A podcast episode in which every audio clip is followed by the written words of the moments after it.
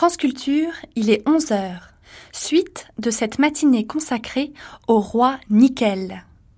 La Nouvelle-Calédonie disposerait, selon les estimations actuelles, de plus du quart des ressources en nickel connues dans le monde.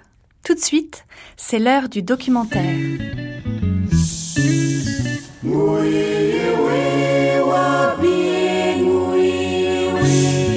Nouvelle-Calédonie. Terre de défi. Laetitia Cordonnier, Nathalie Salle.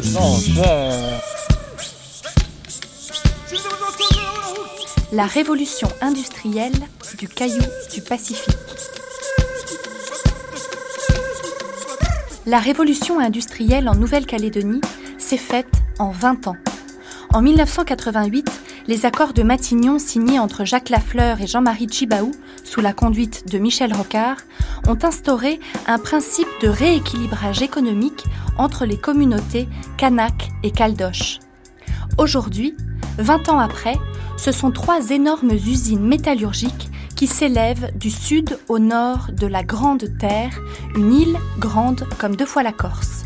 Il y a l'usine de Goronickel au sud, l'usine de Donyambo, de l'historique société Le Nickel, près de Nouméa, et l'usine du Cognambo, au nord.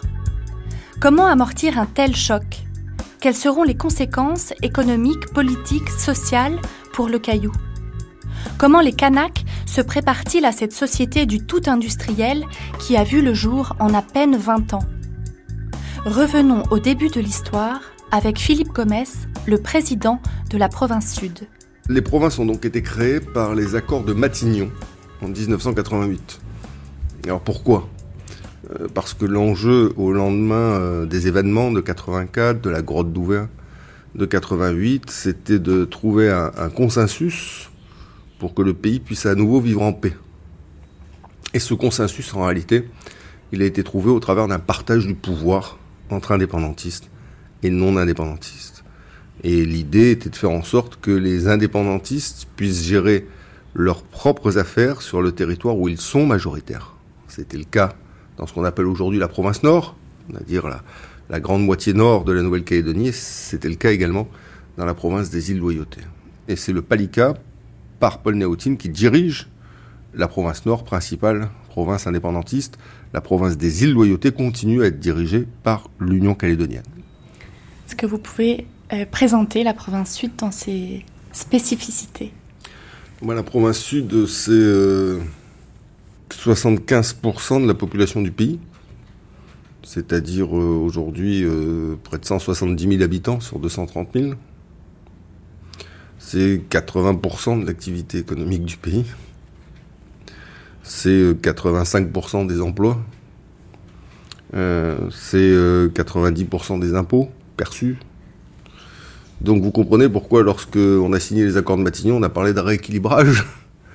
Parce que bien évidemment, un pays qui vit euh, comme ça que sur euh, une partie de son territoire, sur une grande île comme la nôtre, euh, il est clair qu'on avait la province sud et plus particulièrement le Grand Nouméa, et puis le désert calédonien, un désert qu'on trouve également sur les îles Loyauté. Cela étant, 20 ans après, force est de constater que le rééquilibrage issu des accords de Matignon s'il a eu lieu en matière d'infrastructure. Les provinces étant compétentes dans de nombreux domaines, elles ont véritablement fait des efforts significatifs, avec des fonds notamment alloués par l'État, en matière de, routes, d'adduction d'eau potable, d'infrastructures sportives, culturelles et d'autres domaines.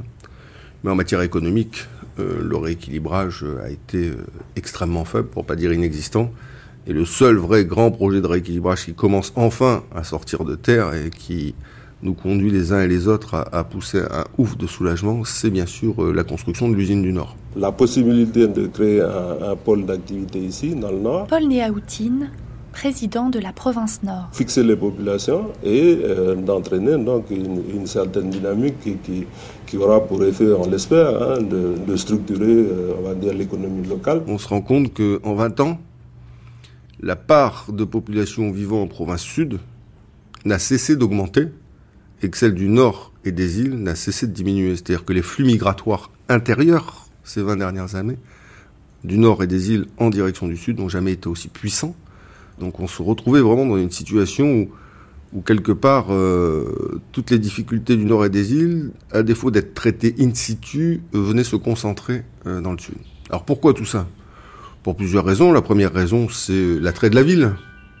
Il est clair qu'aujourd'hui, une part des générations, qu'on le veuille ou non, Kanak du nord et des îles, elle est attirée, comme partout dans le monde, par les lumières de la ville, qu'elle a envie aussi de sortir de sa tribu, de sortir des pesanteurs coutumières, claniques, familiales, pour euh, pouvoir euh, s'exprimer et essayer de trouver le chemin de la liberté euh, ailleurs que sur le sol sur lequel ils sont nés. Ça, c'est la première raison. La deuxième raison, c'est bien évidemment que la province sud, bah, il y a de l'emploi. Pour ceux qui veulent travailler, on a la capacité à le faire, hein, dans le nord ou dans les îles, pour travailler. Même si on en a véritablement le désir, c'est extrêmement difficile. Il y a très peu d'emplois créés. Didier Guénon-Janson, vous êtes le secrétaire général de l'Union des syndicats des ouvriers et employés de Nouvelle-Calédonie. Qui représentez-vous dans le secteur des mines? Dans le secteur des mines, on représente euh, les salariés de la SLN, qui est le premier producteur ici de, nickel et le producteur historique. C'est la société Le Nickel C'est la société Le Nickel avec son siège à Paris, son groupe qui est Eramet, hein, donc est purement français. Nous sommes représentés, nous sommes la première organisation syndicale à Goro Nickel, ce qui est l'usine en construction dans le sud de la Nouvelle-Calédonie. Et nous sommes représentés au Konyambo euh, et sur les mines du nord de la SMSP. Donc on, sera euh, présent sur la future usine du nord, hein, qui s'appelle Konyambo. Et on est représenté un petit peu sur toutes les mines, les petits, ce qu'on appelle les petits mineurs, euh, en Nouvelle-Calédonie, on est représenté un petit peu chez l'ensemble des petits mineurs. L'usine dans le Nord, c'est un élément indispensable au développement de la Nouvelle-Calédonie dans son ensemble. Et donc aujourd'hui, je rappelle, parce que euh, c'est certainement pas connu de vos auditeurs, mais que cette usine du Nord a été promise aux Calédoniens par le général de Gaulle en 1963 et que depuis 63, par étapes, euh, et de temps en temps, nous en parle, mais on n'a jamais rien vu sortir de terre. Donc ce, combat a été, mené vraiment, c'est un combat de la population. Et, donc aujourd'hui, la construction de l'usine va démarrer, est en train de démarrer avec euh, les premiers travaux de génie civil. Et cette euh, usine devrait être terminée de construite en 2010. Et effectivement, euh, l'objet et la, vision que nous avons les uns et les autres sur cette usine, c'est de construire autour de cette usine, dans le nord, une ville, de rééquilibrer, de faire en sorte que les gens du nord puissent travailler chez eux, en province nord, de faire remonter euh, les gens du nord qui sont aujourd'hui en, province sud à Nouméa parce qu'il n'y avait pas de travail dans le nord, de les faire remonter chez eux, de faire en sorte que les gens des îles puissent travailler dans le nord, c'est de rééquilibrer ce pays. Roquamitan, je m'adresse à vous comme grand chef, grand chef de la tribu de Saint-Louis. Comment vous positionnez-vous vis-à-vis du projet de Goronikel, qui concerne directement la tribu de Saint-Louis en province sud Le projet de Goronikel, moi j'étais contre depuis le début, en tant que responsable politique. J'étais contre pourquoi? C'est un projet qui est venu contrecarrer le rééquilibrage qui aurait dû être initié, lancé par le projet du Nord. Jean-Marie Tchumbaou est mort sur la question du rééquilibrage. Et c'était l'usine du Nord qui devait rééquilibrer le pays. Le principe du rééquilibrage était le, le mot-clé de l'accord de Matignon. Après les accords euh, de Matignon, Jean-Marie Thibault était venu me voir euh, à Sydney pour me demander si euh, je pouvais les, les accompagner dans le développement économique. André Dang, président directeur général de la SMSP. Et ce qu'il avait signé pour lui, à l'époque, il me disait que c'est vrai, j'ai pu signer une paix et surtout c'est la démocratie que j'ai pu obtenir permettant à nous, les Kanaks, et vous, les Vietnamiens, qui n'avaient pas la possibilité euh, de travailler sur mine et, et c'est pour cette raison que je voudrais bien que tu t'associes, si tu veux bien revenir en Nouvelle-Calédonie et s'associer avec nous pour nous accompagner, puisque tu sais, j'ai dix ans pour le faire et déjà, en moins de dix ans, il faut qu'on arrive à faire quelque chose qui démontre euh, et prouver qu'on est capable d'être, euh, comme tout le monde, euh, au développement économique du pays, surtout pour pouvoir créer le rééquilibrage dans, dans notre pays. les Mélanésiens qui sont aujourd'hui à la périphérie de l'économie, qui sont en marge de l'économie, nous faisons le pari qu'ils soient Jean-Marie Chibaou. partie prenante, qu'ils utilisent l'appareil économique comme outil de lutte pour conquérir des postes de responsabilité et accéder à l'indépendance. André Dang, comment aviez-vous connu Jean-Marie Chibaou Jean-Marie Chibaou était un client de notre groupe, puisque euh, avant de partir en Australie, de m'exiler en Australie, j'avais une affaire, euh, c'est le groupe Dang. J'ai créé cette affaire en 1971 avec euh, toutes les marques japonaises, dont la marque, euh, le numéro un mondial aujourd'hui, c'est Toyota. D'automobile. D'automobile, c'est cela. Et puis je faisais du shipping aussi, donc euh, agent de bateau, c'est-à-dire euh, euh, vous êtes agent des bateaux qui transportent la marchandise, les voitures, les- le matériel, et dans lequel vous recevez une commission. C'est un métier très profitable. Donc euh, j'ai vraiment créé une espèce de petit empire euh, du groupe. Et ça, ça n'a pas plu, vous savez, pour un Vietnamien à l'époque, euh, d'avoir tout cela en main. Et puis on a grossi avec le succès des marques de voitures japonaises. Ça crée bien sûr euh, euh, des difficultés pour, euh, pour ma personne. On- ce n'est pas admis qu'un Vietnamien, pour les Vietnamiens et les Chinois, ils avaient le droit à travailler dans un restaurant ou un petit magasin, mais pas, pas des marques de voitures. Et surtout avoir euh, 25% du marché d'automobile et surtout en 4x4. Alors ça, ce n'est pas permis. Et c'est là où j'ai connu Jean-Marie Thibao. On était à peu près du même âge avec euh, toute une équipe. Euh, euh, Yewene, tous ces gens-là, donc euh, fréquentaient et achetaient les véhicules, ils étaient clients chez nous. Voilà, c'est là que j'ai connu Jean-Marie. Alors Jean-Marie Chibaou vient vous voir à Sydney pour vous demander de vous associer euh, au projet de développement économique des Kanaks. Comment avez-vous reçu cette demande? Quand Jean-Marie Thibault est allé là-bas, euh, avait demandé l'aide aux Australiens, les Australiens, il dit, mais vous avez quelqu'un qui est formidable, qui s'appelle André Dan. Jean-Marie, mais c'est... C'est quelqu'un de chez nous, c'est un frère à nous. Et puis il est venu à la maison et c'est là que nous avons bavardé. Il m'a demandé, c'est vrai, euh, ça n'a pas été facile. Et puis, euh, bon ben, il m'avait invité pour revenir euh, à Nouméa. Et c'est comme ça que la décision a été prise euh, après euh, une semaine de, euh, en Nouvelle-Calédonie avec Jean-Marie. On était sur l'îlot Sainte-Marie, ça je m'en souviens toujours. Et lui il me servait le- un poisson que, que ses amis avaient pêché. Et on grillait le poisson et mangeait. Il me dit, mais tu vois, c'est là que je voudrais que tu reviennes et regardes. On n'est pas heureux comme ça que d'être seul là-bas et t'as ta famille et tout. Parce que la Nouvelle-Calédonie, dans lequel il y a mes enfants, mes petits-enfants, et il y a eu la poignée de main par Jean-Marie et Jacques Lafleur, j'ai trouvé cela formidable. Et euh, pour ma part, pourquoi pas ne pas revenir pour pouvoir accompagner le Kanak euh, dans un développement durable. Il m'a convaincu. Et j'ai accepté de revenir.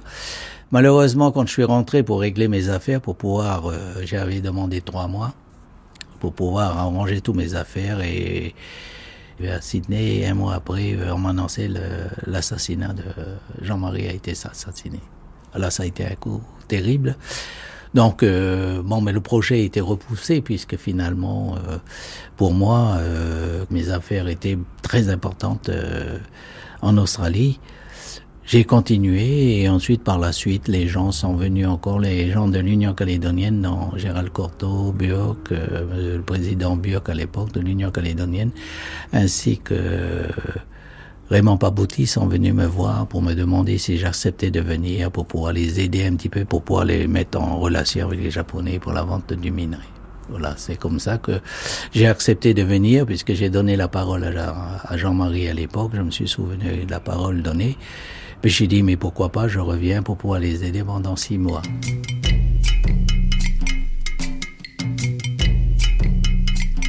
Pour continuer le projet amorcé par Jean-Marie Chibaou, les Kanaks devaient obtenir l'accès à la mine.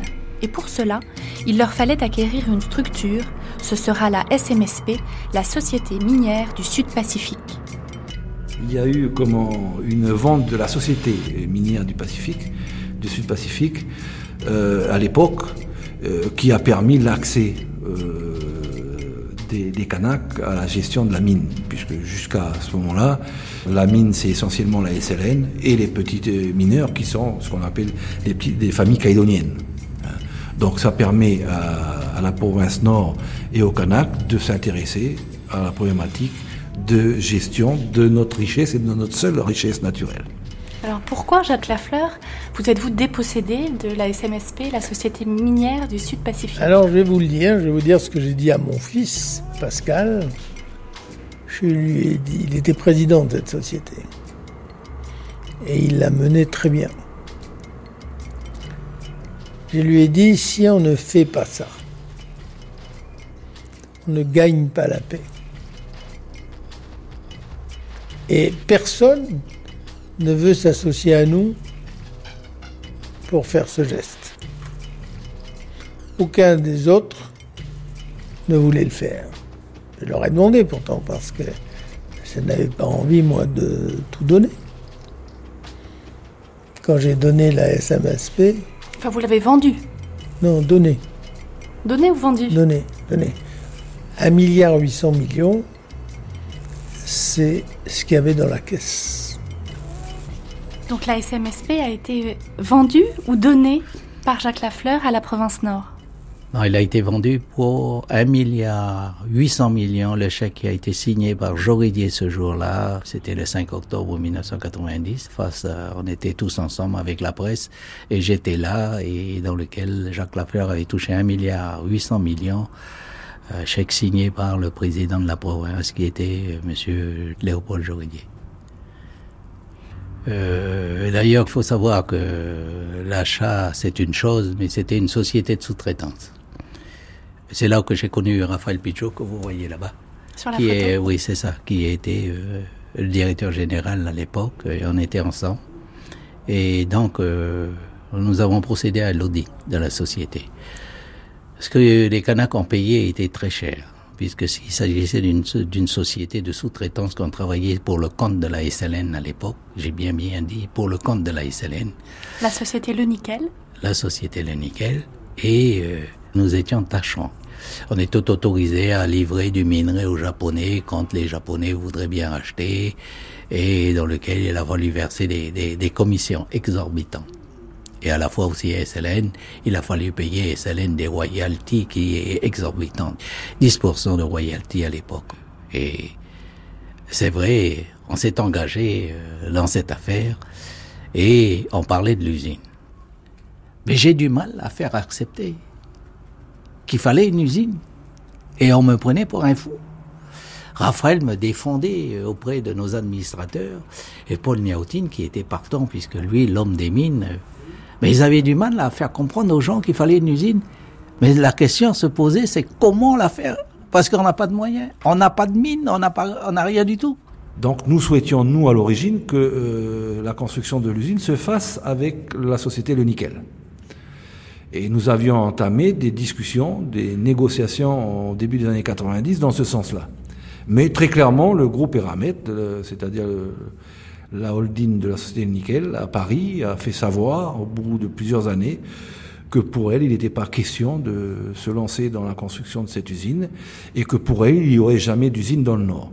Donc à partir de ce moment-là, il a fallu trouver un autre opérateur, euh, je dirais, euh, technologique, technique et financier pour pouvoir construire cette usine. Donc ça a été la recherche par la SMSP euh, d'opérateurs nouveaux. Donc il y a eu à, l'époque des accords passés avec Falcon Bridge, qui est une société canadienne. Donc certains, pour des raisons politiques, dans, euh, dans ces années-là, se sont opposés à cette usine dans le Nord, mais essentiellement pour des raisons politiques. Parce que c'était les indépendantistes qui étaient à la tête de la province. Et d'autres, c'est pour ça que le combat était quand même assez rude dans ce pays, avec des manifestations, avec des grèves, avec des... Donc le problème, que, il faut quand même savoir que le, le problème qui se présentait à nous, c'est que faire une usine dans le Nord, il faut un domaine minier. Et donc la SMSP n'avait pas ce domaine minier. Falcon Bridge, qui a été le nouvel opérateur trouvé par la SMSP, n'avait aucun domaine minier en Nouvelle-Calédonie. Donc il a fallu entamer des discussions et des négociations pour trouver un domaine minier et bien sûr euh, le trouver où? Dans le parc minier de la SLN, puisque la SLN à cette époque-là euh, possédait 80, plus de 80% du domaine minier calédonien. c'est ce qu'on a appelé le préalable minier, la condition indispensable posée par les indépendantistes kanaks du FLNKS pour ouvrir les négociations de sortie des accords de Matignon. Ce préalable minier est levé en février 1998 par la signature de l'accord de Bercy, grâce à une rallonge de l'État d'un milliard de francs, la SMSP pour l'usine du Nord échange avec l'historique SLN le massif de Poum contre le massif du Cognambo.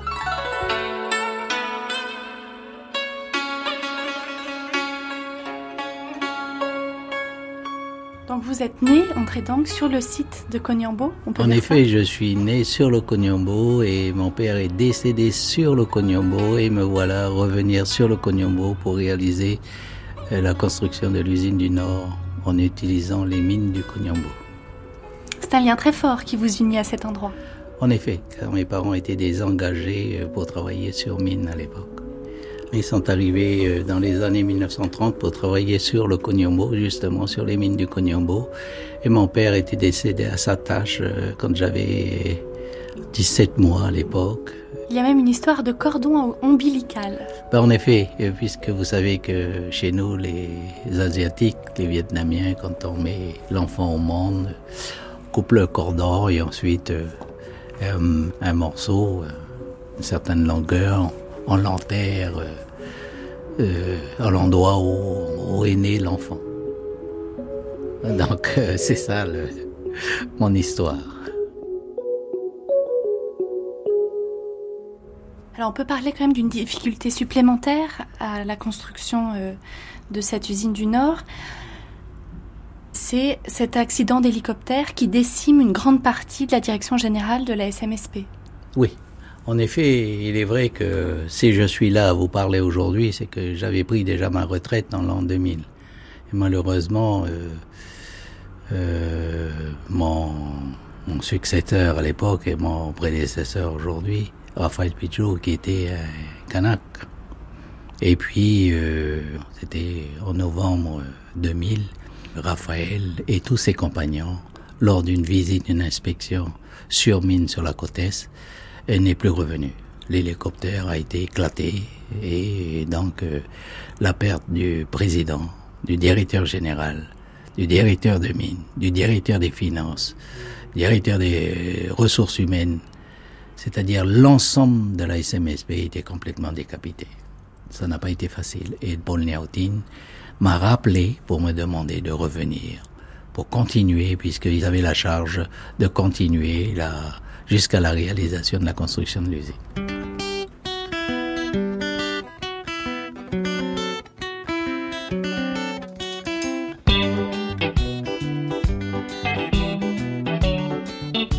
Cap maintenant sur Koné, la capitale de la province nord, au nord-ouest de la Grande Terre, où se situe le massif du Cognambo. C'est la saison des pluies et la végétation sur la route est tropicale. Ça fait presque un mois on est sous la pluie. Mais sinon ici c'est plutôt euh, sec, hein. c'est plutôt la région sèche ici là. La, côte ouest là. le Cognambo il est en face. Mais il est toujours son chapeau. Hein. Les gens d'ici disent que quand euh, il y a des nuages au-dessus du massif, ils disent euh, Ah, Cognambo il a mis son chapeau, il va pleuvoir. C'est ça. Joseph Goromido, parlons à présent du site du Cognambo. Mm. Où est-il? Il est sur le nord de Cogné, juste derrière nous. Et donc c'est un massif qui est riche. Et lorsque l'on a fait les sondages, on s'est aperçu que c'était les euh, réserves, l'une des plus grandes réserves du monde, et aussi les plus riches en, en garnierite et qui sera exploité par euh, KNS, Konyambo Nickel SAS, qui regroupe euh, la SMSP, société locale, et euh, Xtrata, société multinationale, avec 49% pour Xtrata et 51% pour SMSP. André Dang, expliquez-nous ce partage 51%, 49%. Bon, bah, écoutez, c'est facile. Vous savez, quand on construit une usine, c'est pour faire du profit. Tous ces multinationales, c'est pas les philanthropes. Bien entendu, nous, ce que nous voulons, c'est le partage. Ces sociétés-là, leurs usines, au départ, demain, ils peuvent les transformer. Ils traiteront plus de nickel. Mais nous, demain, quand on n'aura plus de nickel, qu'est-ce qu'on va devenir? Et c'est pour ça que j'exige, pour le pays, notre part de participation. 51%, ça veut dire qu'on est majoritaire et qu'on peut contrôler euh, notre euh, façon de travailler, d'une part, d'exploitation, pour, pour pérenniser quand même nos mines. Je veux dire par là, euh, il faut que j'explique comment. Quand le prix du nickel est élevé, on baisse la teneur. Il faut faire en sorte que on prolonge la vie, la durée de vie de nos mines. Car le nickel, comme toutes les ressources minières, c'est une ressource qui n'est pas remplaçable ni inépuisable. Une fois c'est enlevé, c'est fini. Donc nous avons besoin de pérenniser. Et pour cela, nous devons prendre des décisions. Et c'est pourquoi j'exige les 51% pour le pays. Et c'est au pays de décider les méthodes d'exploitation, les teneurs d'exploitation, et aussi récolter le partage du produit. Car la valeur ajoutée, elle est faite pas dans la mine, mais à l'exploitation, à la fonderie. Et c'est pour cela que je veux que ce profit réalisé dans le métal doit être partagé, équitable, c'est-à-dire 51 pour la mine. Et 49% pour Pour celui qui, la, qui finance et qui met de l'argent dedans. Voilà. Aussi bien Falcon Rich que Xtrata, que aujourd'hui chez POSCO, le plus grand consommateur de nickel au monde, lui, il a que 49%. André Dang, quelle est la visibilité sur la durée des ressources minières? On utilisera du minerai de 2,45 au départ, puisque c'est pour le repaiement. Puis après, progressivement, on baissera la teneur.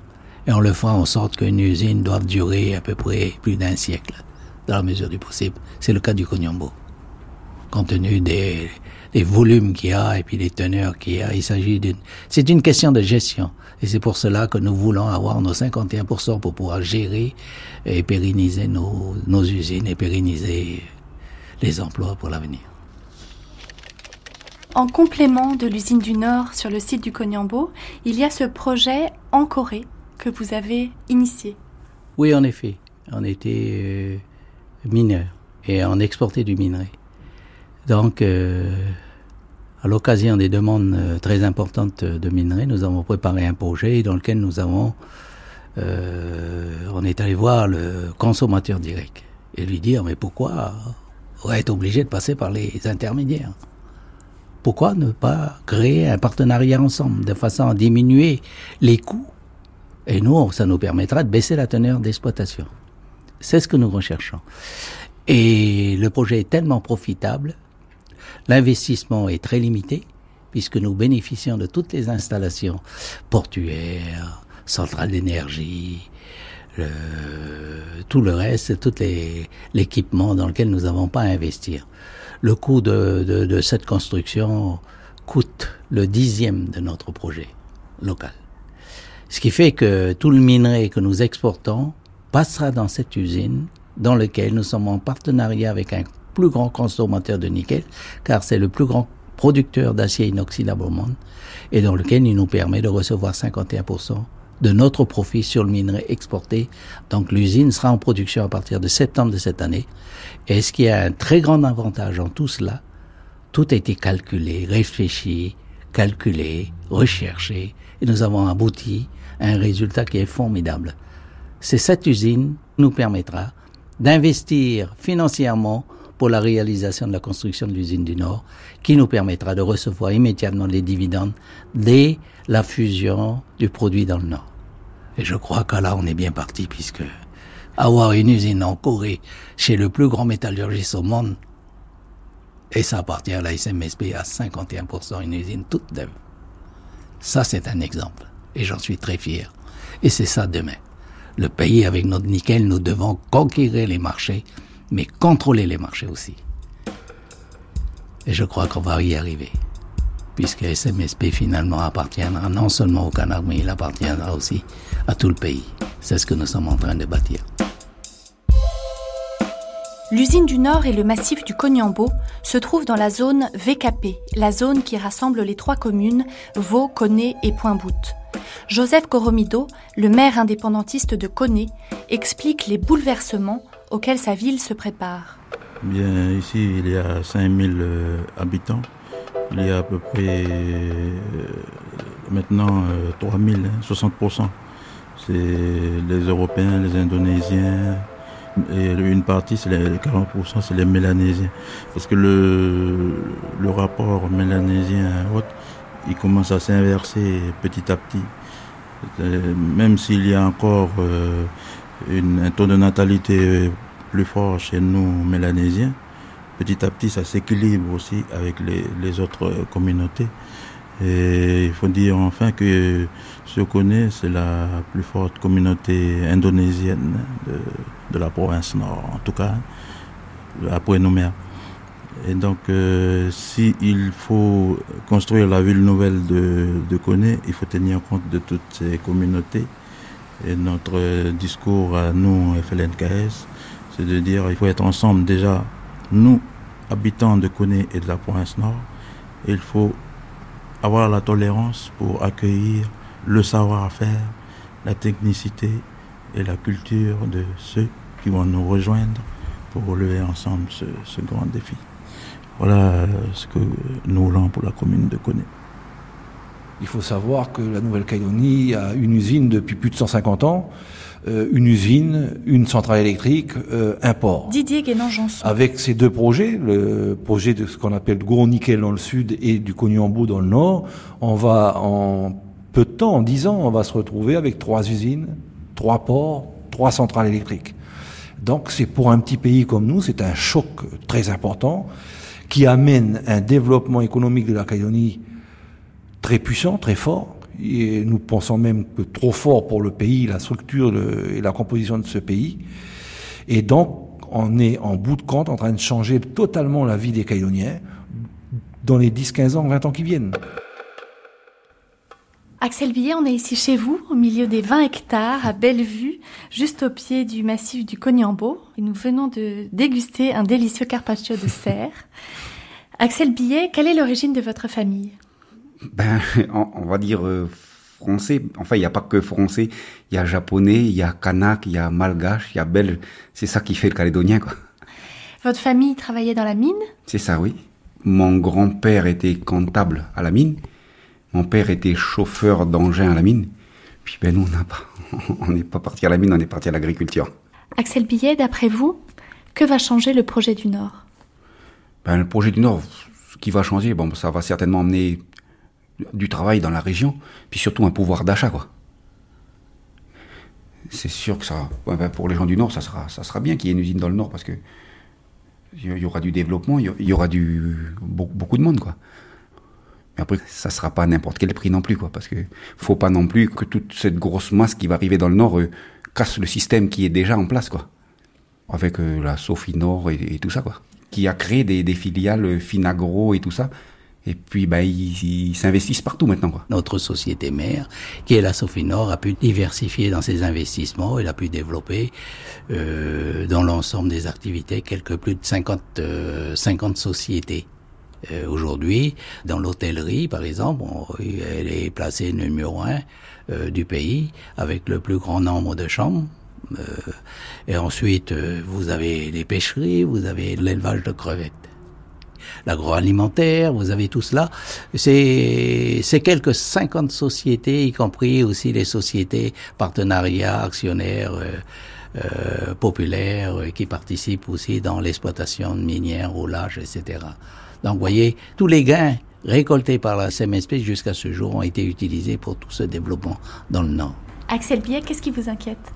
Ben, nous, ce qui nous inquiète, c'est quand on voit la Sophie Nord, qui est une une société quand même qui est une société Kanak, une filiale de la CMSP, et puis qui, qui achète, euh, qui achète euh, beaucoup de choses, entre autres de la terre.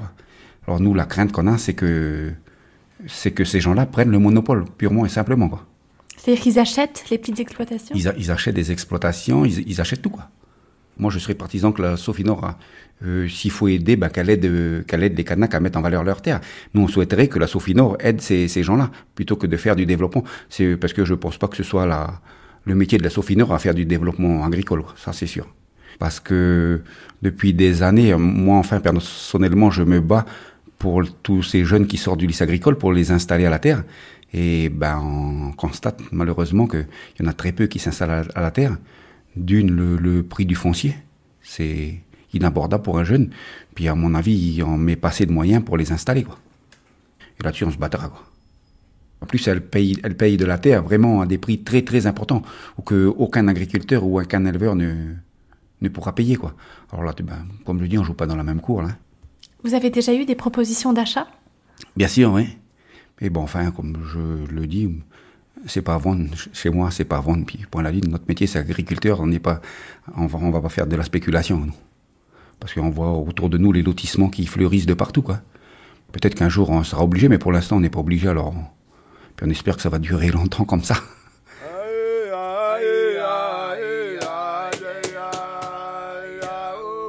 Caldoche ou Kanak, tous les habitants de la zone VKP s'interrogent sur les changements radicaux que va entraîner le fonctionnement de l'usine.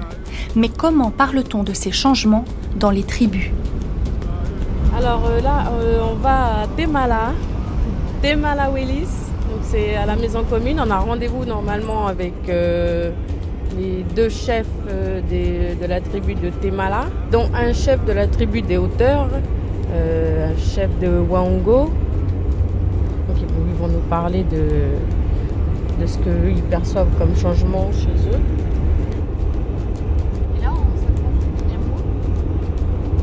Mais en fait, le Konyambo, il est derrière là.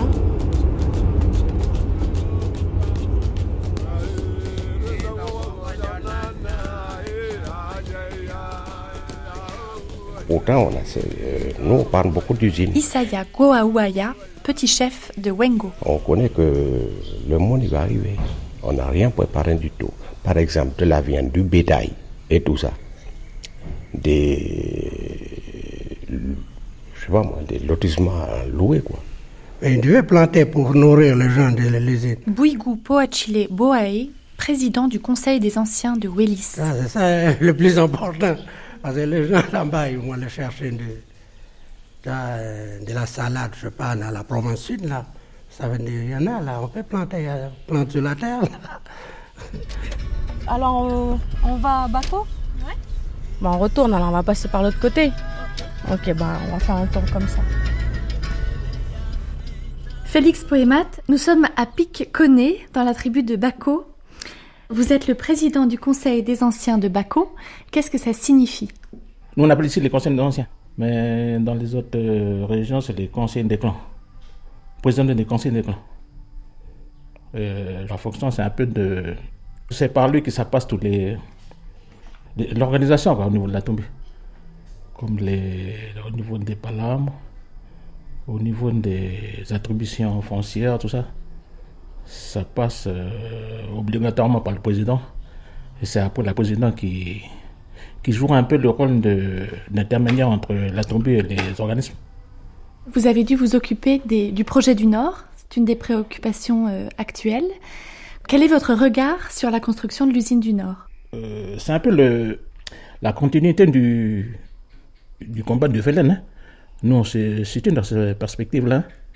La tribu de Bako, euh, il y, a, il y a, je veux dire, euh, il y a presque tout le monde qui sont dans le, dans le Velen. On a, on a combattu quand même pour, pour cette usine-là. Et je veux dire que maintenant, l'usine, elle est là. Et euh, je veux dire que c'est un chemin sans issue qu'on a appris. On est obligé de, de faire en sorte que l'usine soit, soit implantée et assurer le, la suite à- qui, qui va amener les gens à s'installer. Bon, la tribune Bago, c'est un peu sa participation de dire que lui, il a opté pour un lotissement artisanal.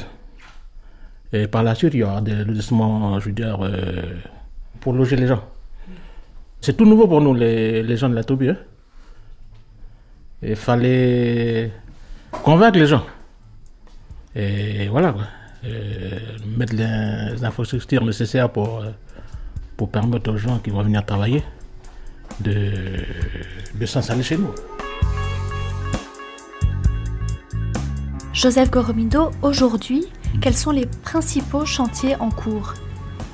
Les principaux chantiers, donc c'est l'usine, hein, tout d'abord. Donc ils sont en train de construire la base vie là-bas et euh, commencer les travaux de dragage hein, pour le port. Parce qu'il y aura le port, il y aura l'usine, il y aura la centrale euh, électrique. Et à côté de, ce grand projet industriel, il y a le grand projet d'aménagement de VKP au côté Point Route, puisque 3000, 3000 euh, emplois, 1000 emplois directs, 2000 emplois induits. Donc c'est des gens qui vont venir habiter sur le VKP au côté Point Route c'est 15 000 habitants minimum à l'horizon 2015. Pour ces habitants, il faut du logement, il faut des écoles, des collèges, des centres culturels, euh, des infrastructures sportives, des routes. Et donc euh, c'est le grand projet d'aménagement à travers le SDO, le schéma d'aménagement. Et ce schéma d'aménagement, c'est de dire, connaît c'est la capitale, point bout, c'est la zone agroalimentaire, et Vaud, c'est la zone de, l'usine industrielle. Et chaque commune gardera cette identité. Il faut tenir compte aussi du développement durable et plus de la moitié du foncier, c'est des terres coutumières. Donc il faut innover parce que ont un statut spécial. On ne peut pas construire n'importe comment sur les terres coutumières. Donc il faut que les autorités coutumières pilotent l'aménagement et le développement sur terres coutumières. Et à ce moment-là, il faut innover avec les outils juridiques appropriés. C'est tout cet enjeu, ce sont les grands projets sur lesquels nous sommes aujourd'hui au niveau de nos trois communes et de la collectivité provinciale. Et donc effectivement, là, on a, on a un certain nombre de contradictions sur lesquelles il va falloir s'y attacher. Par exemple, il n'y a pas de cadastre aujourd'hui encore de terres, des terres coutumières. Aujourd'hui, ces terres coutumières, euh, il y a eu avec les événements politiques, euh, après, après les accords de Matignon, tout un tas de rachats de terres aux colons européens et qui ont été euh, comment, retransmises aux, aux Kanaks de la région mais avec aucun souci de développement économique, avec euh, aucun, aucune vision là-dessus. Aujourd'hui, le pays se développant, effectivement, et je pense en particulier dans le nord, mais c'est aussi le cas dans le sud, euh, il va falloir mettre en valeur ces terres coutumières. Et là, ce n'est pas à l'européen, ce n'est pas l'européen que je suis, le caldoche que je suis, qui va dire comment on met en valeur ces terres coutumières. C'est bien les Kanaks qui devront le dire. Mais rien qu'en termes de construction, de logement par exemple, sur VKP, sur Vauconé, Point Bout, où l'usine va être construite, on sera bien obligé de construire des logements, des logements sociaux en terre coutumière. Maintenant, c'est au Canac de nous dire comment on peut le faire. Et nous, on doit faciliter les choses, on doit accompagner. Et il va falloir, c'est important quand on dit ça, parce que ça pose un problème au niveau de, la culture kanak, au niveau des, responsables kanak, y compris coutumiers et autres. Ça pose un problème à, à la société d'aujourd'hui, occidentale. il n'y a aucune banque aujourd'hui qui veut le prêter pour des investissements en terre coutumière. Il faudra bien que le système bancaire caillonnier s'y mette mais pas que le système bancaire. On, voit bien que les conséquences que ça peut avoir. Mais euh, en tous les cas, pour nous, l'USOINC, nous sommes favorables et il faudra trouver les solutions pour faire en sorte qu'effectivement, tout le monde participe au développement économique. Demain, je souhaite, j'espère, que trouver un agriculteur ou un éleveur blanc, caldoche, sur des terres kanak, sur des terres coutumières, oui, j'espère. Et donc, euh, les terres coutumières, ce sont donc des terres sur lesquelles il n'y a pas de, titre de propriété. Donc, l'accès au système bancaire est difficile. Donc, il y a des, dispositions qui sont prévues par la loi, la mise en place d'un fonds de garantie. Paul Néaoutine, président de la province Nord. Mais aussi de faire évoluer avec les, représentants de la coutume, en l'occurrence les conseils d'air, les sénats coutumiers, euh, le, dispositif, euh, on va dire, euh, la prise en compte des spécificités culturelles, mais de les adapter donc à travers des, des, moyens législatifs et réglementaires modernes qui puisse permettre donc de, de faire plus travailler euh, les gens sur les terres coutumières. Bon, c'est vrai que pour nous, c'est un peu un frein parce que euh, c'est le problème qui se pose actuellement, que les projets ne se fassent pas sur terre coutumière à cause de ça. Quoi. Au niveau des banques, hein, c'est... on ne peut pas hypothéquer. Mais donc quand vous mettez à disposition, qu'est-ce que ça signifie en fait? Euh, Oui, c'est un bail. Bon, on dit seulement c'est un bail, mais je vois la forme du bail maintenant c'est à voir. C'est pas, c'est pas fini, c'est pas bouclé tout ça. Mais on dit que c'est un bail à long terme. Ils avaient parlé d'un bail, euh, je sais pas comment ils appellent ça, amphithéotique. Un bail à peu près sur 90 euh, ans, je crois. Bon, il y a tous les, tous les juristes qui sont dessus, au niveau du VKP. Qui, qui, essaient de trouver la bonne formule pour, pour nous, la tribu, pour les gens qui vont s'installer aussi tout en sachant que voilà, c'est un bail qui, qui permet à la personne de Salène de, de pouvoir, euh, euh, je veux dire, de pouvoir s'en sortir au niveau de son projet. Et aussi au niveau de la tribu, aussi de récupérer un peu quelque chose. Et actuellement, on est là, quoi. C'est pas bien, c'est pas fini tout ça. Hein. C'est pas, c'est pas bouclé, quoi. Le,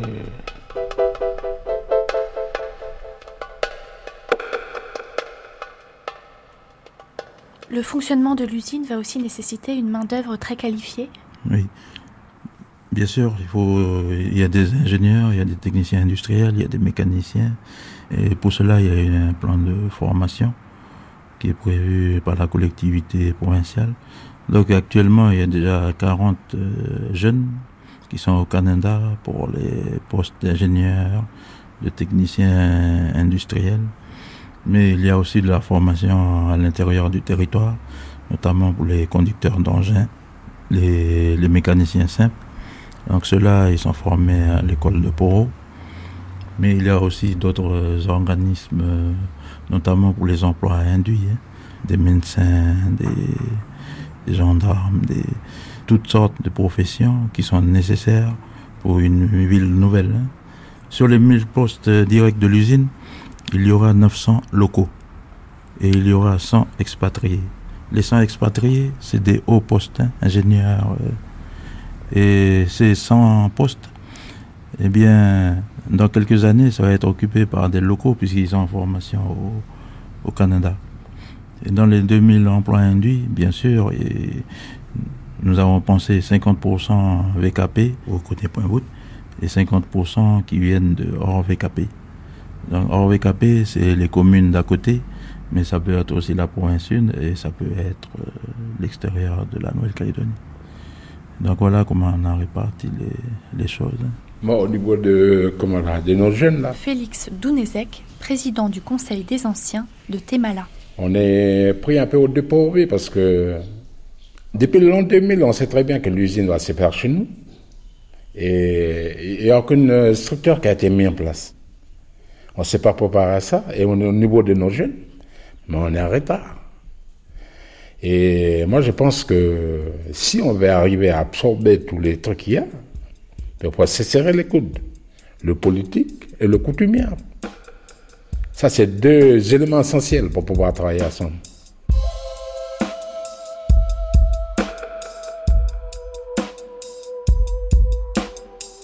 Laissons les coutumiers de la province nord et dirigeons-nous à présent vers l'extrême sud de la Grande Terre, près de la ville de Yaté. Là, au bord de la mer, l'usine de Goronickel est pratiquement terminée. Sa mise en fonction est prévue pour 2009.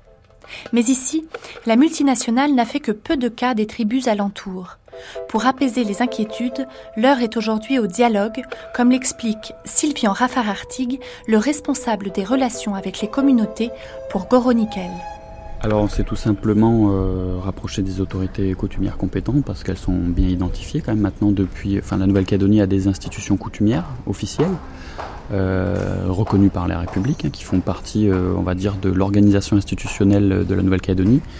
Alors, quelles sont ces institutions? Bah, C'est les conseils d'air. Donc, en l'occurrence, pour nous, c'est le conseil de l'air Djoubéa Caponet, qui concerne donc la, région du Sud. Le Sénat coutumier. Et puis, bon, ben, bien sûr, euh, le conseil d'air, il est constitué des chefferies. Hein, des, grands chefs, des chefferies qui constituent, on va dire, bah, les, tribus euh, de cette aire Djoubéa Caponet. Euh, parce qu'en fait, ce qui est un petit peu compliqué, c'est qu'il y a deux aspects. Il y a le droit commun et il y a le droit coutumier. Donc, on va dire qu'au regard du droit commun, le site, tout simplement, ce sont des concessions minières que, que nous avons achetées au BRGM. Donc là, on va dire Bureau de recherche géologique et minière. Donc, c'est une entité euh, de l'État français. Euh, et ensuite, ben, il y a ce qui m'intéresse plus particulièrement, il y a la partie coutumière. Donc là, pareil, la partie coutumière, il y a eu euh, ce qu'on appelle ben, une coutume, quoi, des, discussions, des palabres, ensuite une coutume. Ce qui fait qu'au jour d'aujourd'hui, euh, les coutumiers se sont prononcés en faveur du projet. Ça n'a pas été facile, il y a eu des discussions, il y a eu des blocages. Mais quand on parle au président de l'ère coutumière de Joubert Caponet, euh, quand on parle euh, aux grandes chefferies, notamment sur Yaté, les grands chefs se sont prononcés, euh, ils accompagnent le projet de façon vigilante. Euh, ils avaient un certain nombre de questions auxquelles euh, ils estiment avoir eu réponse. Et donc maintenant, ils estiment que ils ont accordé, ils se sont prononcés sur le projet et que donc on bénéficie de leur, de leur bienveillance.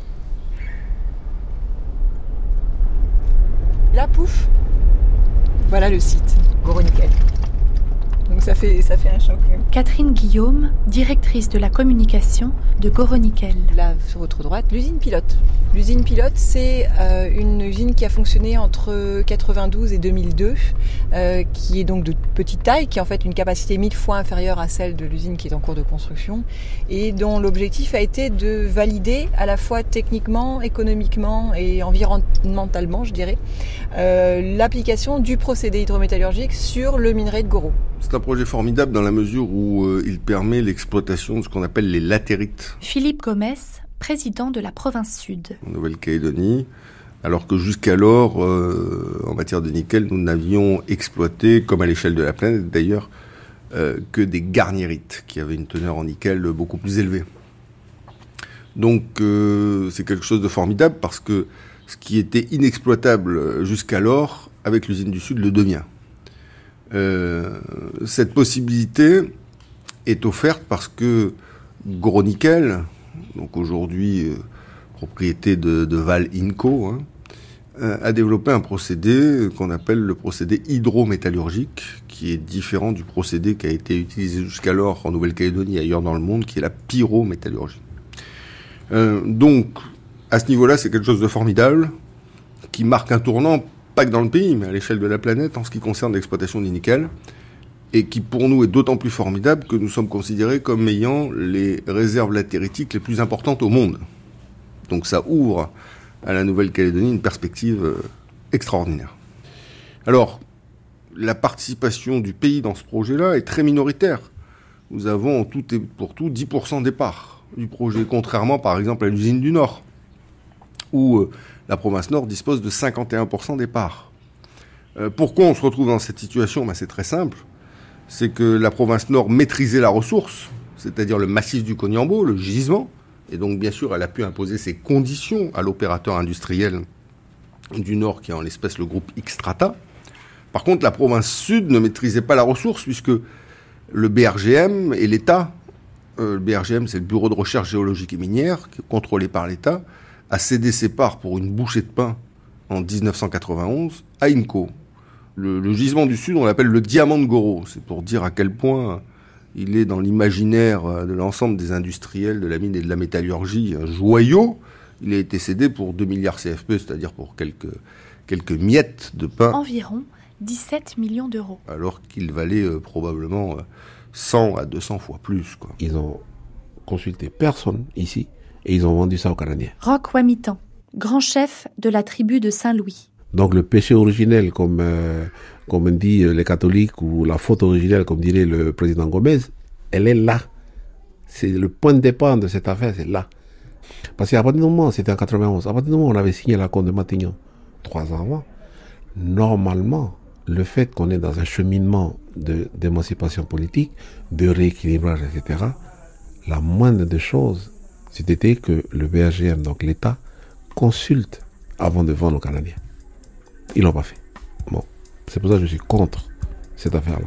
Et donc c'est pour cette raison-là, c'est l'incurie de l'État en la matière, le fait aussi que les responsables politiques de l'époque en Nouvelle-Calédonie n'ont pas su défendre le dossier pour faire en sorte que les intérêts du pays soient préservés qu'on s'est retrouvé dans cette situation où aujourd'hui on a une participation résiduelle de 10%, et donc que les Calédoniens ont du mal à s'approprier un projet dans lequel les intérêts du pays sont si peu représentés, alors qu'ils se sont pleinement appropriés le projet d'usine du Nord, euh, les intérêts du pays étant majoritairement représentés en son sein. L'une des exigences des chefs de tribu de la région de Yaté a été le développement de l'emploi local. Sylvian Raffarartig. On a donc très rapidement défini euh, une priorité de recrutement dans, l'entreprise qui est qu'à compétences égales, on, recrute des gens issus de la communauté, enfin issus des communes de Yaté et de Mondor. Donc nous, ce qu'on a fait, c'est qu'on a euh, exigé euh, de, l'équipe de projet, en fait, ça a été fait en concertation avec l'équipe projet, qu'il soit très vigilant et puis que ce soit d'ailleurs dans les critères d'attribution des marchés. Euh, que le contenu de la sous-traitance locale soit, important. Et d'ailleurs, euh, bon, pour parler d'IAT en particulier, euh, il a été créé une société qui s'appelle la SAS Gourmine, qui regroupe des actionnaires, des petits porteurs des tribus, des petits entrepreneurs des tribus, qui seuls n'auraient jamais pu répondre à des appels d'offres de la taille que que propose Gros Nickel, mais qui, en s'alliant, ont pu avoir, on va dire, la taille critique pour répondre à ces appels d'offres et générer un certain nombre de retombées euh, en termes d'emploi et, en termes également de, dividendes, puisque les tribus sont actionnaires de la SAS Gourmine. Catherine Guillaume, qui vient travailler ici? Moitié local, moitié import en quelque sorte. Ils habitent sur la base vie? Oui. Euh, alors ceux qui viennent euh, travailler à la journée, parfois ça arrive. Bon ben non, ils n'habitent pas sur la base vie, mais sinon ceux qui sont la semaine, oui, ils habitent sur la base vie et parmi ces Calédoniens, il y a à la fois des Kanaks et des Européens Oui, vous avez des Kanaks, des Européens, des Wallisiens, des Tahitiens, euh, des Asiatiques. Euh, euh, sur, quel niveau de qualification Alors les, les Wallisiens sont pas mal spécialisés dans le bâtiment, donc on va trouver pas mal de gens qui travaillent dans le béton et ce genre de, de métiers comme ça. Les Mélanésiens, on les trouve pas mal dans le terrassement, et puis aussi pareil hein, dans, le, BTP. Euh, euh, vous avez aussi des, superviseurs et ingénieurs locaux. Hein. on a quand même un peu tous les niveaux, euh, c'est évident.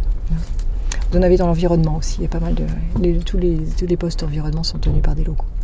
Environnement sur site. La situation de l'emploi en province sud est exceptionnelle. On est aujourd'hui à 5% de la population active au chômage. 5%, c'est-à-dire un taux américain ou anglais. Euh, mais la différence, c'est que 60% de nos demandeurs d'emploi n'ont aucune qualification. Ni CAP, ni BEP, ni BAC, ni BEPC.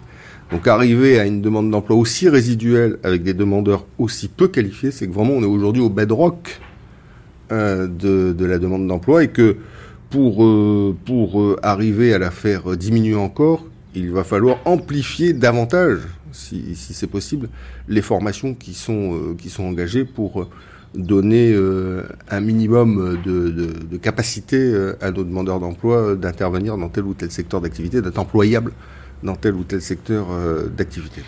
Vous avez parlé de la création d'emplois locaux mm. par l'usine Goro-Nickel. Oui. Une fois que l'usine sera construite, où ces gens seront reclassés? 1500 salariés, des entreprises ou des sous-traitants de l'usine Gros-Nickel vont être démobilisés pendant l'année 2008. Et euh, on a mis en place un plan qui s'appelle le Prégo, plan de remobilisation pour l'emploi sur Gros, pour faire en sorte que ces salariés qui vont perdre leur emploi sur le chantier puissent être soit reclassés dans des emplois équivalents si euh, y en a, soit formés pour d'autres emplois le cas échéant, soit accompagnés de manière sociale en termes d'indemnité, d'allocation, soit soutenus pour créer leur propre entreprise ou micro-entreprise. C'est un plan lourd, hein, 1 milliard 500 millions CFP, c'est pas rien. Et une part euh, des salariés qui seront démobilisés sur le chantier en 2008 seront réemployés par les entreprises sur le chantier de l'usine du Nord, puisqu'on a cette chance extraordinaire que l'usine du Sud se termine d'ici la fin de 2008 et l'usine du Nord monte en puissance en termes de chantier sur les années 2009 euh, euh, et 2010. Donc ça va pas être simple parce que c'est la première fois en Nouvelle-Calédonie qu'on aura un tel afflux sur le marché du travail de 1500 personnes qui du jour au lendemain euh, perdent leur emploi. Mais en même temps, grâce à ce chantier de l'usine du Nord, grâce au dynamisme du secteur du bâtiment et des travaux publics, je pense qu'on pourra faire en sorte que la majeure partie d'entre eux retrouvent un emploi. Le plus compliqué, ça va pas être pour euh, ces 1500-là. Le plus compliqué, ça va être pour euh, les gens d'Yaté qui vivaient dans les tribus et qui, notamment pour beaucoup de femmes, avaient trouvé des emplois sur la base vie, pour tout ce qui relève de la restauration et de l'entretien de la base vie. Et il y avait quasiment 400 personnes de Yaté qui étaient employées sur cette base vie. La base vie va rester après le chantier, mais elle aura plus besoin de 600 personnes au total, elle aura plus besoin de 200 personnes fonctionner. Et donc là, le réemploi de cette main-d'œuvre locale issue des tribus d'Yaté ne peut se faire que sur Yaté, que autour de l'usine, dans les activités périphériques ou les sous-traitants de l'usine. Et c'est là probablement qu'il va falloir beaucoup investir en termes d'accompagnement et de formation pour faire en sorte de rendre réemployables ces, euh, femmes et ces hommes euh, de Yaté qui aujourd'hui ont travaillé sur le chantier dans le cadre de la base vie. Donc là, il y a un vrai enjeu de façon à ce que ils ne voient pas cette démobilisation comme une injustice à leur égard et qu'ils euh, puissent euh, réinvestir euh, leur expérience qu'ils ont acquis en termes de savoir-faire ou leur énergie et leur volonté dans, un nouvel emploi ou dans la création du- d'une activité d'entreprise.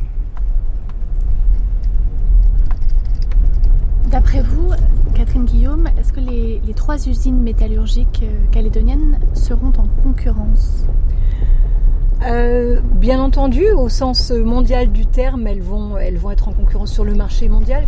Aujourd'hui, la demande est supérieure à l'offre. Euh, on a tous nos clients déjà euh, inscrits euh, sur les listes d'attente pour vendre notre nickel. C'est pas vraiment problématique. Ça peut le devenir plus tard euh, quand, quand si la demande baisse. D'où les, nécessités d'être des entreprises rentables, euh, surtout quand, euh, quand le cours est très bas et le cours peut descendre très très bas. Euh, et l'hydrométallurgie est aussi un, avantage certain puisqu'il permet de, produire à des coûts assez bas parce qu'il consomme assez peu d'énergie comparativement à la pyrométallurgie qui, consomme 3-4 fois plus d'énergie. Et l'énergie, on sait très bien que ça coûte très cher et en plus c'est même en augmentation.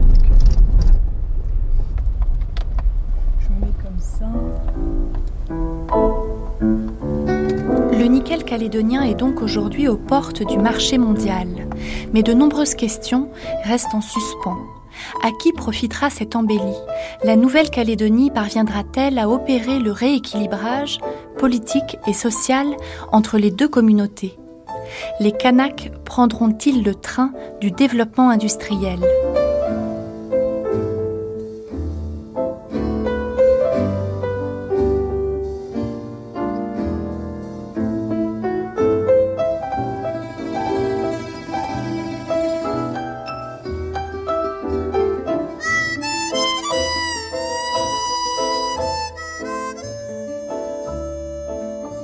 Suite, et pour terminer cette matinée consacrée au roi nickel, je vous propose une rencontre avec un industriel minier de renom, Jacques Lafleur.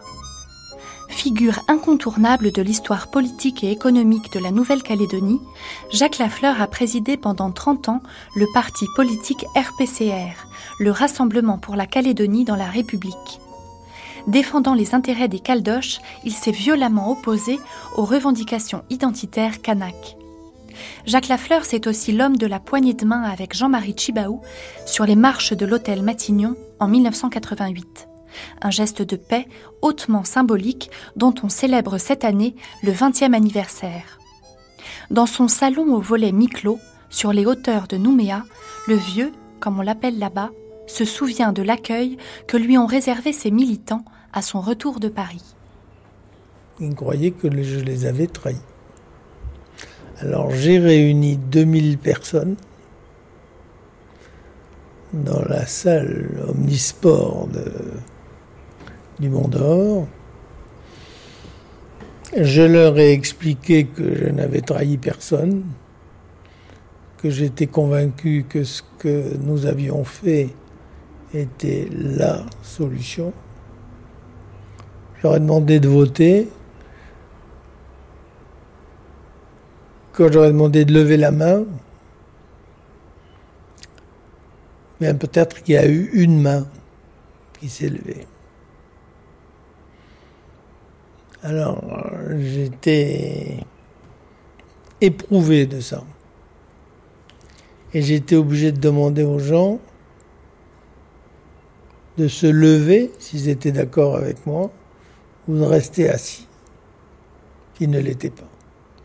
Alors finalement, ben, les gens se sont levés. Et ils ont pensé peut-être que debout, on ne les verrait pas. Et ça a été accepté comme ça. Jacques Lafleur, qu'est-ce que les accords Matignon ont changé pour vous dans votre quotidien et dans la vie de la Nouvelle-Calédonie dans la première décennie qui a suivi? Ça n'a rien changé pour moi. Si. On ne m'a pas réélu en 2007. Mais je pense que j'avais fait, que j'étais resté trop longtemps avec le pouvoir quasi absolu en Nouvelle-Calédonie et que ça, ça, ça irrite même son meilleur ami. Maintenant, je ne suis plus rien. Mon patron, c'est mon fils, et il est meilleur que moi. dans nos affaires que j'ai données quand j'ai eu un accident cardiaque, mais c'est eux les patrons. En politique, les gens se sont ont créé des coalitions pour se débarrasser de moi, et ça a fini par marcher. C'est le cas de l'avenir ensemble, qui appartenait à mon mouvement. Et dans le mouvement, ça a été moins glorieux, ils ont comploté. Voilà. Et dénigré. Et puis à Paris, il y a des gens qui ne m'apprécient pas, dont le président de la République. Est-ce que vous acceptez, Jacques Lafleur, cette image d'autorité que vous avez? J'accepte ce que je suis. Êtes-vous autoritaire? Oui.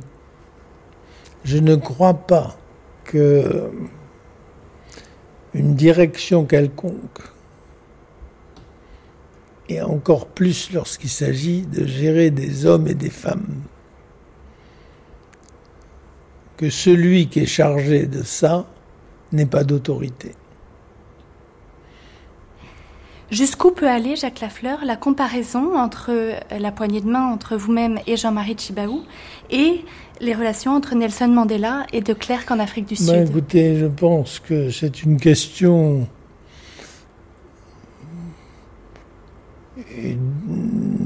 dont je suis heureux que vous me la posiez. Parce que Chibaou et moi avons fait ça avant de, de Clerc et Mandela. Mais ça n'avait pas la même euh, ampleur sur le plan euh, national et géographique. Et euh, les Européens descendants d'Européens d'Afrique du Sud avaient pratiqué l'apartheid. Alors nous n'avons jamais pratiqué l'apartheid. Un peu par moment. Jean-Marie Chibaou est celui qui a redonné la dignité au peuple kanak. Quel a été votre travail en Nouvelle-Calédonie? À moi. À vous, Jacques Lafleur. D'arrêter la guerre civile. Vous avez eu. De participer. Et Jean-Marie Chibaou euh, était un. un individu remarquable. Il avait une volonté et une intelligence hors du commun. Inauguration de l'exposition S'il n'y a pas toi, il n'y a pas moi, regard sur une poignée de main en mars 2008 au Centre culturel Djibaou. Là, vous êtes euh, devant en fait, la photo historique. Qu'est-ce que ça vous fait 20 ans après de vous voir avec euh, Jean-Marie Djibaou J'ai l'impression que 20 ans n'ont pas passé et à la fois, ça, a été long. Et aujourd'hui, la paix en Nouvelle-Calédonie, c'est ça que je cherchais, c'est ça que lui cherchait, et on l'a obtenu. Jacques Lafleur, quelle est l'origine de votre famille? Elle est euh, d'origine alsacienne et lorraine. Alsacienne par euh, ma mère et euh, Lorraine par mon père. Leur famille avait quitté leur région au moment de la guerre de 70, parce qu'ils ne voulaient pas devenir allemands. Donc ils sont partis. Ils sont arrivés ici? Ils sont arrivés ici, du côté de mes grands-parents paternels. Ils étaient dans l'administration, ce qui était plus facile pour eux. Et du côté de maternelle, ils ont dû survivre.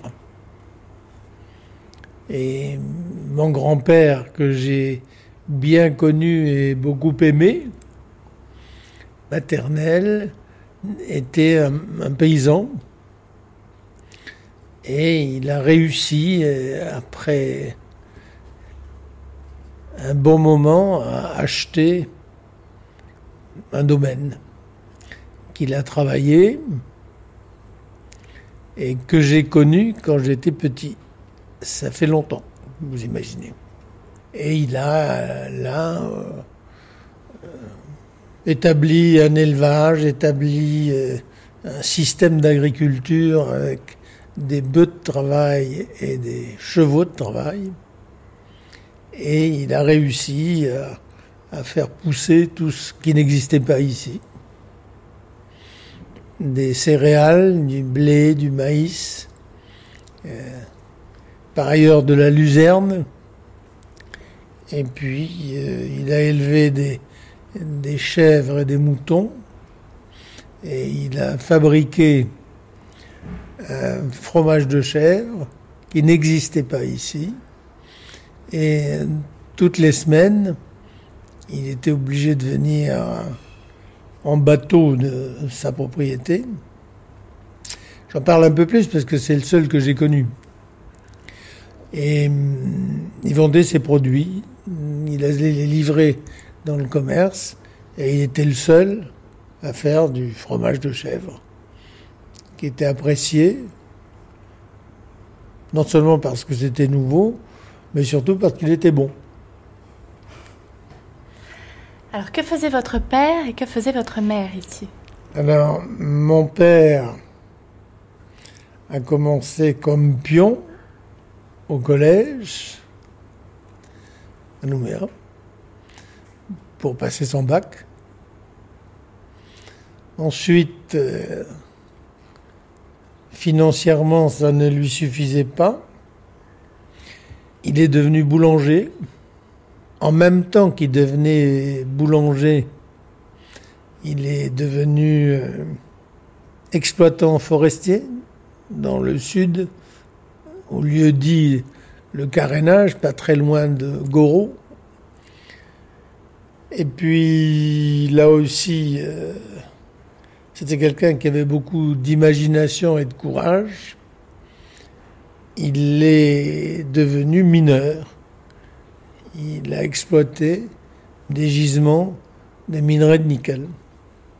Et petit à petit, il, a réussi. Vous êtes né à Nouméa? Je suis né à Nouméa, à la première vallée du Tir. Je dis première parce que c'était le quartier chic. En 1932 En 1932, oui, ça. Oui hélas. Vous avez des frères et sœurs? J'ai deux frères. Un est décédé accidentellement et l'autre est toujours vivant.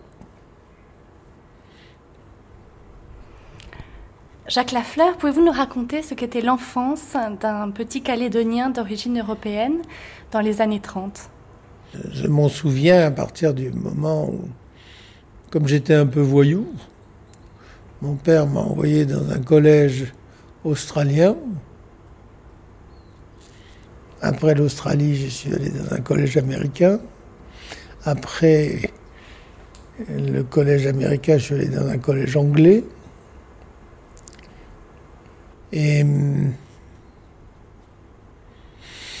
je suis revenu ici euh, pour rentrer au collège La Pérouse. Et je me souviens de cette époque-là où euh, je parlais anglais couramment, mon frère Jean aussi, mais notre français était euh, laissé à désirer. Et donc, quand nous sommes arrivés au collège, euh, les résultats n'étaient pas brillants. Ça, plus le côté euh, voyou que j'ai toujours gardé, même quand j'étais en métropole, quand je suis devenu existentialiste et que j'étais un admirateur de Jean-Paul Sartre et que je fréquentais les caves de Saint-Germain-des-Prés beaucoup trop souvent au goût de mes parents. Donc ça, c'était à quelle époque? Ben, Écoutez, c'était après-guerre. Je suis euh, parti en 1947. À quelle occasion? Je partais avec mon père qui venait d'être élu euh, conseiller de la République. Et nous avons mis 74 jours pour arriver à Marseille. Et hum, ça a été un décalage de vie d'arriver dans, dans un grand pays et ensuite d'arriver à Paris. Et puis je m'y suis attaché. Je suis resté plus de 20 ans, je crois. Pour vos études? J'ai fait du droit. J'habitais là-bas. J'étais devenu un, un oreille, comme on dit ici. Aujourd'hui, ça me manque. La France me manque. Quand vous êtes né, était encore en vigueur le code de l'indigénat? Oui. Quand êtes-vous allé en brousse pour la première fois? Bien, j'ai toujours plus ou moins euh, suivi euh, mon père et hum, j'ai été baigné c'est-à-dire lavé, savonné, par ces aides qui étaient japonais et qui avaient creusé une baignoire dans un tronc d'arbre. Alors, je me souviens de ça. Loin d'ici Loin de Nouméa? Au carénage, dans le sud, dans la baie de euh, Goro. Quel lien entreteniez-vous à cette époque avec le monde mélanésien Je crois qu'il n'y avait pas de lien. Il y avait... Euh, mais là, je suis obligé de sauter quelques années pour me souvenir de ce qui était fait politiquement. Les Mélanésiens n'avaient pas le droit de vote, n'étaient donc pas représentés au Conseil général. Et le Conseil général était présidé par des gens de qualité, issus en général de la famille Ballande de Bordeaux. Et je crois que les Mélanésiens ne comptaient pas. C'était des gens qui travaillaient, on les aimait bien, et puis, euh, ça s'arrêtait là. Je crois que c'est le général de Gaulle qui a donné le droit de vote aux femmes et aux Mélanésiennes. Et personne ne s'en est occupé, sauf un pharmacien de Mâcon, qui s'appelle M. Lenormand, était quelqu'un d'extrêmement intelligent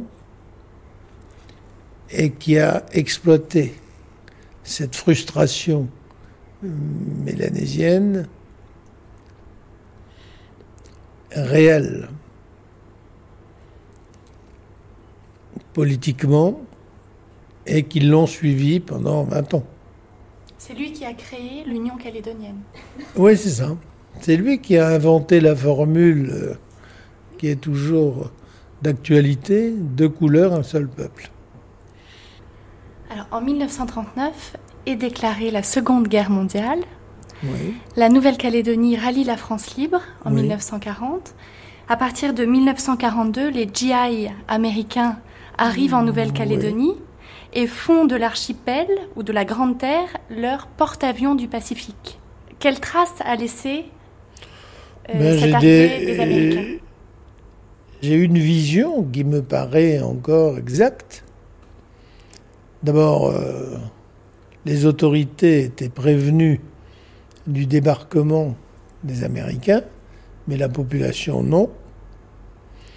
Et hum, on a vu un jour, euh, à l'horizon,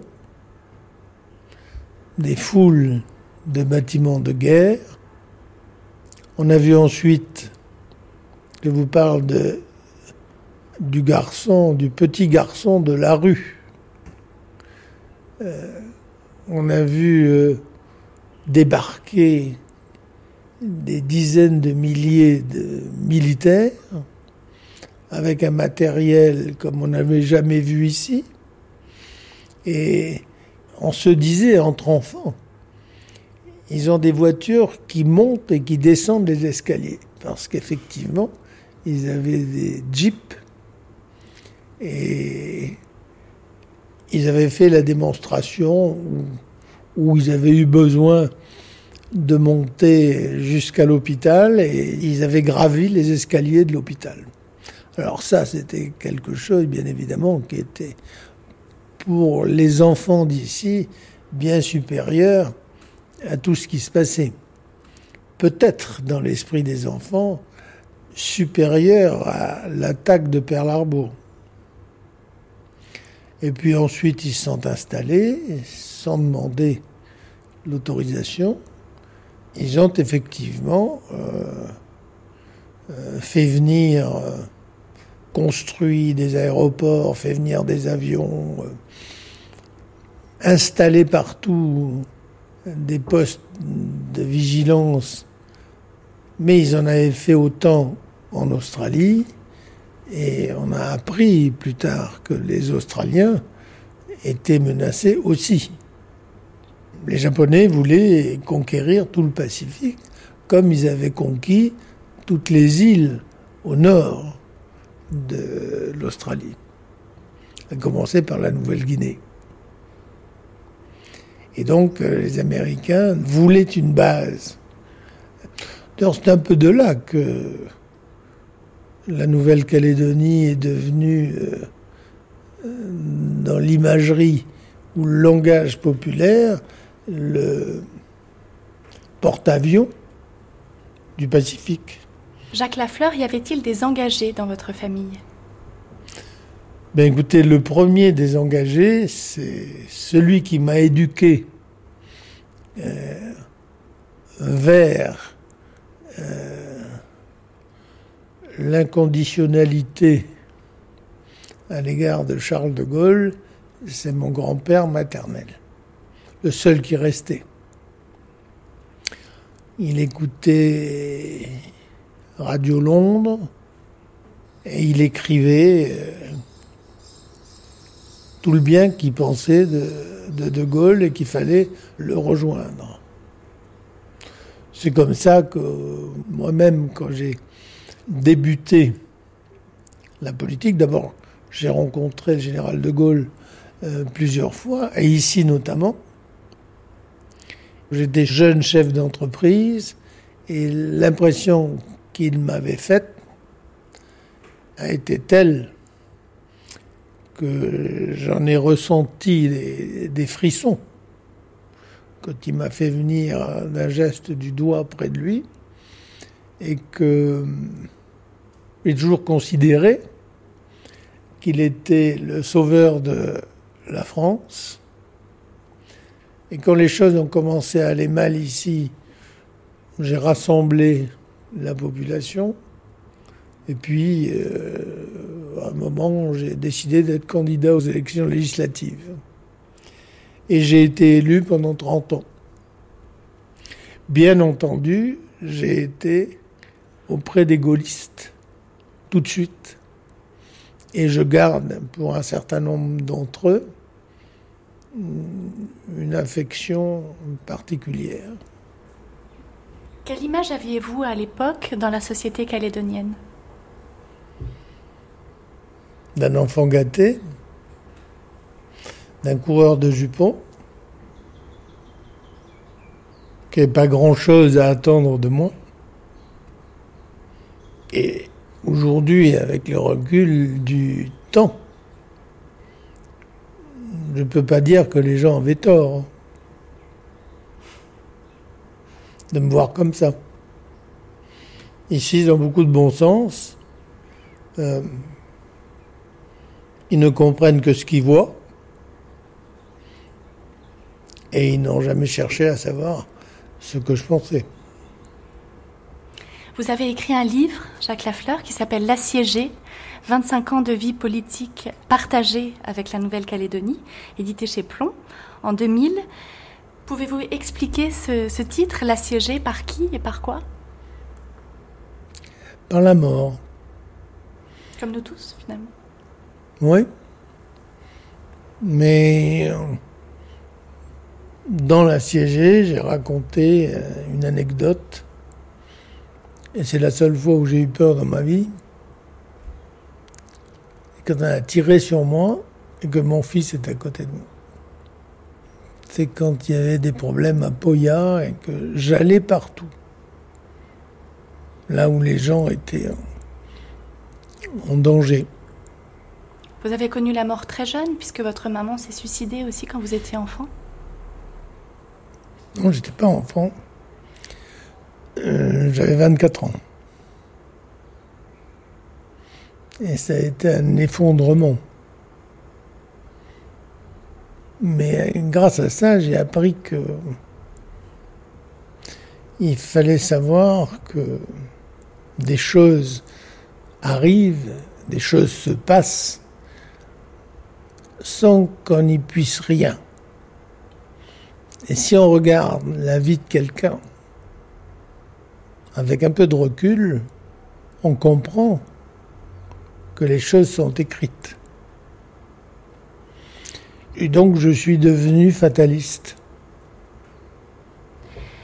Jacques Lafleur, quelle est la nature du lien qui vous unit aujourd'hui à la Nouvelle-Calédonie? C'est ma terre natale. Mais que mon pays, c'est la France. Et je suis le seul des candidats aux élections législatives qui ait toujours dit que j'étais français avant d'être calédonien. Parfois, j'ai pas bien vu ça. Mais c'est ainsi. Et j'ai traversé les orages comme ça. Et je continuerai à penser ça. Loin de la patrie, il est une île bien tranquille dans l'océan. Comme un navire à l'abandon dont on ne fait pas attention. Nouvelle-Calédonie, terre de défis. Production Laetitia Cordonnier. Réalisation Nathalie Salle. Prise de son Michel Gassic. Mixage Valérie Lavalard. Extrait de l'interview de Jean-Marie Chibaou par Wallace Cotra, une production RFO. Et un grand merci à Irvine, notre guide à Coné.